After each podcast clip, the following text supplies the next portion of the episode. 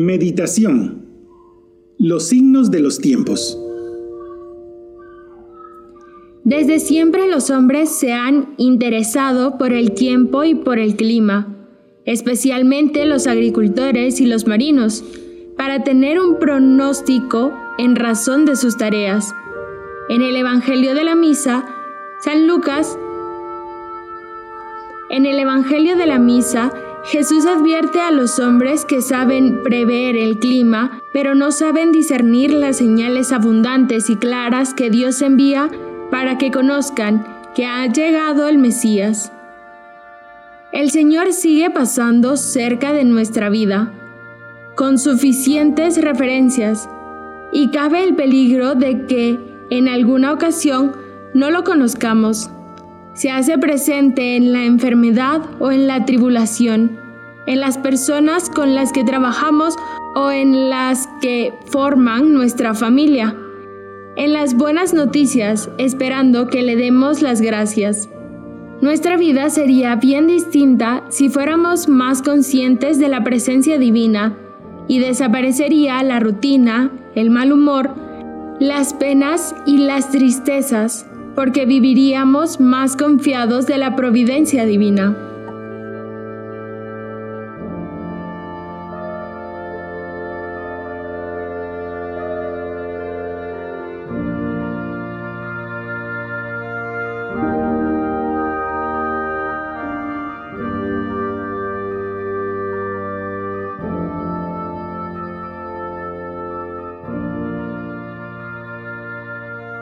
La fe se hace más penetrante cuanto mejores son las disposiciones de la voluntad. Cuando no se está dispuesto a cortar con una mala situación, cuando no se busca con rectitud de intención solo la gloria de Dios, la conciencia se puede oscurecer y quedarse sin luz para entender incluso lo que parece evidente. Si la voluntad no se orienta a Dios, la inteligencia encontrará muchas dificultades en el camino de la fe, de la obediencia o de la entrega al Señor. Así lo escribió Joseph Pieper en La Fe Hoy. La limpieza de corazón, la humildad y la rectitud de intención son importantes para ver a Jesús que nos visita con frecuencia rectifiquemos muchas veces la intención. Para Dios toda la gloria.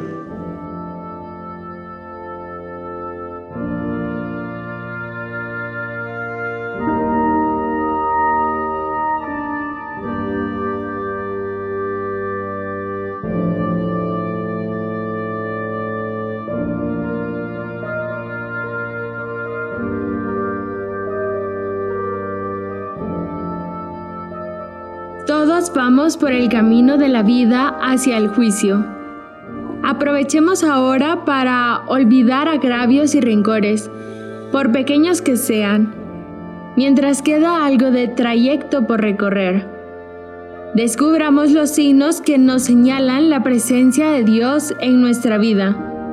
Luego, cuando llegue la hora del juicio, será ya demasiado tarde para poner remedio.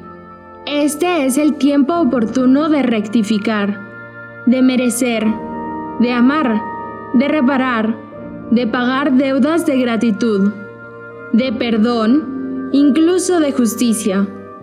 A la vez, hemos de ayudar a otros que nos acompañan en el camino de la vida a interpretar esas huellas que señalan el paso del Señor cerca de su familia, de su trabajo, Hemos de saber descubrir a Jesús, Señor de la historia, presente en el mundo en medio de los grandes acontecimientos de la humanidad y en los pequeños sucesos de los días sin relieve.